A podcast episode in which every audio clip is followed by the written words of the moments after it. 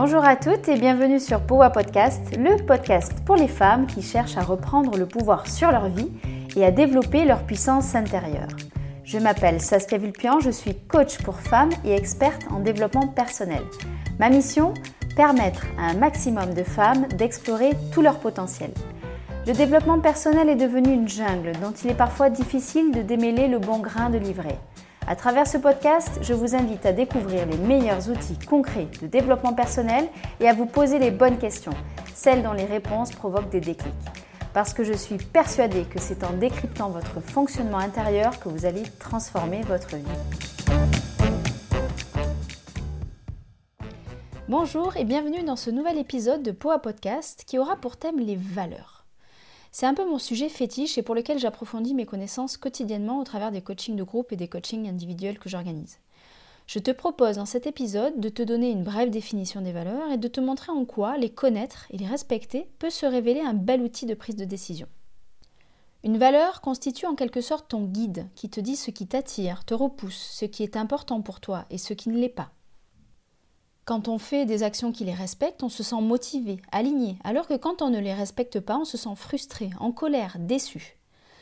Mais l'impact des valeurs sur les décisions de tous les jours est rarement conscient. Les valeurs deviennent davantage conscientes quand les actions que l'on envisage conduisent à des conflits entre les différentes valeurs que l'on affectionne. On va voir ça tout à l'heure. Il faut savoir que les valeurs sont quelque chose de profondément subjectif, c'est-à-dire qu'une valeur importante pour toi sera peut-être insignifiante pour quelqu'un d'autre. C'est important de le savoir. Et ça explique d'ailleurs qu'on s'entende parfois avec des personnes et que d'autres personnes nous hérissent les poils. Les valeurs ont plusieurs caractéristiques intéressantes à connaître. Comme je viens de le dire, les valeurs sont indissociables de tes émotions. Une valeur respectée entraîne des émotions agréables, une valeur bafouée entraîne des émotions désagréables. C'est intéressant à savoir parce que la prochaine fois que tu ressentiras une émotion désagréable, ou qu'on appelle plus couramment une émotion négative, et que tu n'arrives pas à identifier clairement son origine, tu pourras prendre le temps de te demander si cette émotion désagréable pourrait venir d'une valeur qui n'a pas été respectée. Deuxième caractéristique des valeurs, c'est qu'elles nous poussent à l'action. En effet, consciemment ou inconsciemment, elles guident nos décisions et réussir à les honorer est un véritable levier de motivation. Troisième caractéristique, elle transcende des situations ou des actions spécifiques, c'est-à-dire qu'une valeur n'est pas associée à un seul domaine de notre vie, mais va en général toucher plusieurs, voire tous les domaines de notre vie. Quatrième caractéristique, nos valeurs servent d'étalon pour établir ce qui est bien et pas bien à nos yeux, ce qu'il faut faire et ce qu'il ne faut pas faire. Elles constituent en fait pleinement la façon dont tu vas percevoir la réalité qui t'entoure. C'est en ça qu'elles vont largement impacter sur tes prises de décision. Cinquième caractéristique, on peut dire qu'il existe en nous une sorte de hiérarchie des valeurs avec certaines valeurs qui sont plus primordiales à nos yeux que d'autres. Chaque personne aura sa propre hiérarchie et c'est en ça que chaque individu est unique. Sixième caractéristique, les valeurs vont avoir plus ou moins d'importance et donc plus ou moins d'impact sur nos prises de décision en fonction du contexte dans lequel tu évolues, on évolue à un instant T. Ce contexte va aussi jouer dans l'arbitrage que l'on va faire lorsque l'on va rencontrer des conflits de valeurs. On va en parler juste après. Il faut savoir qu'il existe un lien très étroit entre valeurs et besoins, à tel point qu'il est parfois difficile de les dissocier. Dernier élément théorique que je voulais te donner avant de te dérouler un exemple, c'est qu'il est tout à fait possible d'avoir, dans sa propre hiérarchie des valeurs, des valeurs qui sont, on pourrait dire, opposées ou du moins qui pourraient entrer en conflit. C'est ce que j'appelais tout à l'heure déjà des conflits de valeurs, et ça, ça va avoir un impact majeur dans ta difficulté à prendre des décisions au quotidien.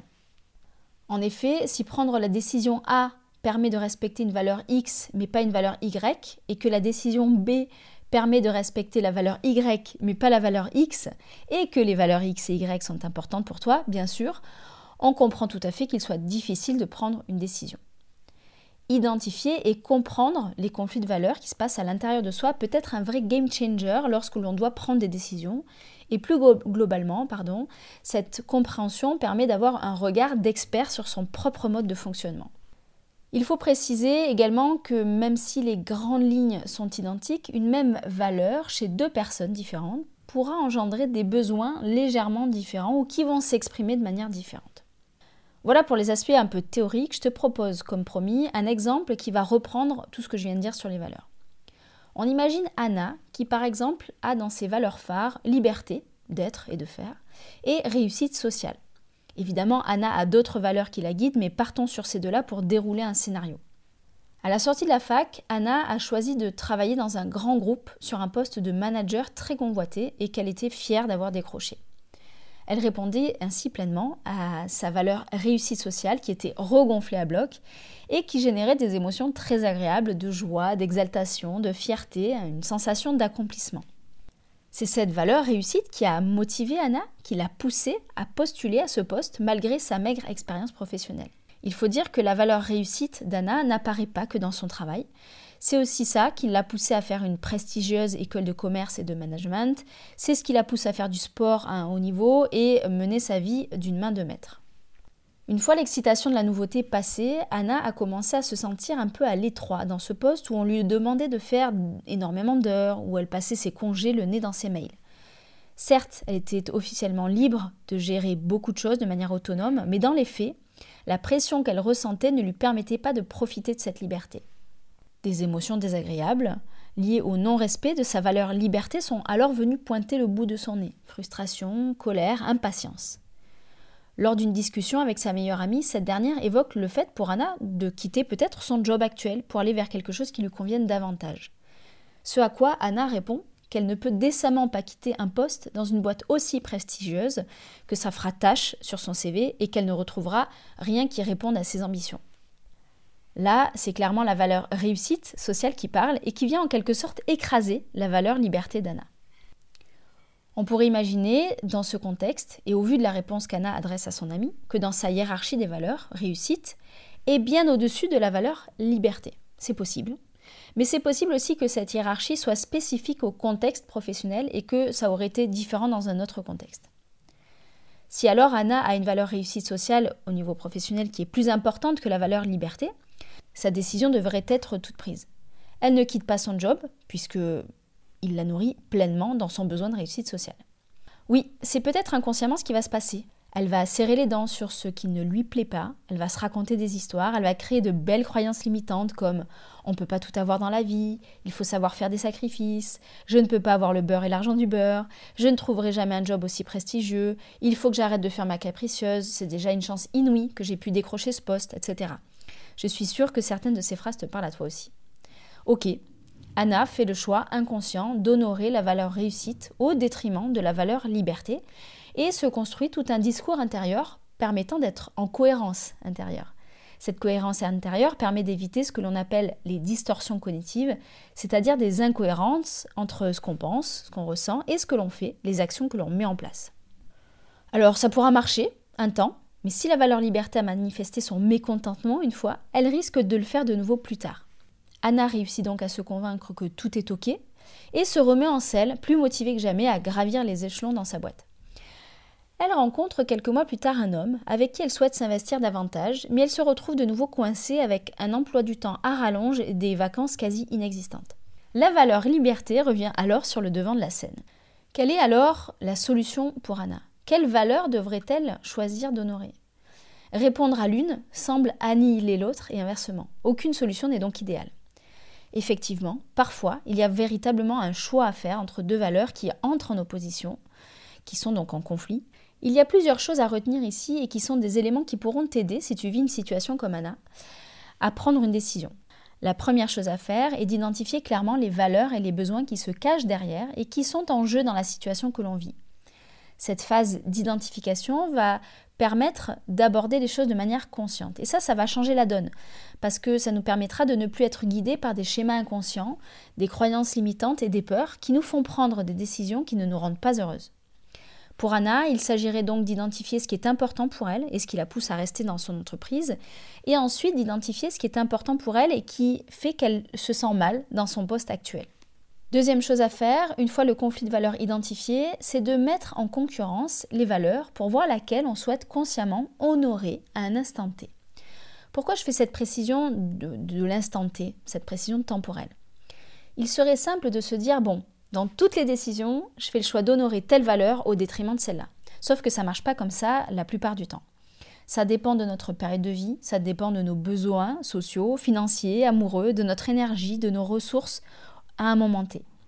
Ça dépend donc du moment de vie qu'on traverse. C'est frustrant, je sais, Ce serait bien plus simple d'avoir un manuel clair de notre mode de fonctionnement, mais nous sommes des êtres complexes et il est important de le prendre en considération. Ce qui est rassurant cependant, c'est qu'on a tout à fait le droit de changer d'avis si on estime que le contexte a changé. C'est ce qu'aurait pu faire Anna. Privilégier d'abord la réussite, estimant qu'elle était jeune et que l'expérience qu'elle tirait de ce travail valait bien de mettre sa vie personnelle de côté pendant encore quelques mois, voire quelques années. Et elle peut tout à fait estimer ensuite que son couple est plus important et que pour trouver son équilibre, elle a besoin que sa valeur liberté soit davantage mise sur le devant de la scène. Troisième chose à faire, une fois que la valeur que l'on choisit d'honorer a été sélectionnée, il ne manque plus qu'à mettre en place les actions qui permettront de le faire sur le court et le moyen terme. Personne n'a dit qu'il fallait tout plaquer du jour au lendemain, même si c'est possible, évidemment. Dans le cas d'Anna, si elle n'est pas au bout du rouleau et qu'elle est OK pour rester encore quelques mois, elle peut négocier une rupture conventionnelle avec passation de poste pendant trois mois, par exemple. Voilà pour cet exemple d'Anna qui a jonglé avec deux valeurs phares qui entré en conflit sur une seule et même prise de décision. J'espère que cet exemple t'a éclairé et je te propose pour la mise en action de la semaine de réaliser l'exercice d'écriture suivant. Si tu vis actuellement une situation délicate pour laquelle tu devras prendre une décision tôt ou tard et que cette décision est difficile à prendre, je te propose de te poser les trois questions suivantes. Qu'est-ce qui est important pour moi dans la situation que je vis actuellement? Deuxième question, si je devais privilégier un seul élément qui est important au détriment des autres, ce serait lequel? Troisième question, quelle décision viendrait alors répondre à cet élément important qui est en fait donc une valeur? J'espère que ce nouvel épisode de Powa Podcast vous aura donné envie de faire bouger les lignes de votre quotidien dès aujourd'hui. Si c'est le cas, je compte sur vous pour m'aider à le faire connaître en suivant trois étapes. Mettre 5 étoiles sur votre plateforme d'écoute préférée, y écrire un commentaire et partager cet épisode auprès d'une femme dont vous êtes proche et qui pourrait y trouver de l'inspiration pour avancer. Si vous souhaitez aller plus loin, retrouvez-moi sur Instagram sur le compte Powa Project ou sur mon site internet powaproject.com pour prendre connaissance des places disponibles pour les coachings individuels ou les dates de lancement des coachings de groupe. À très bientôt!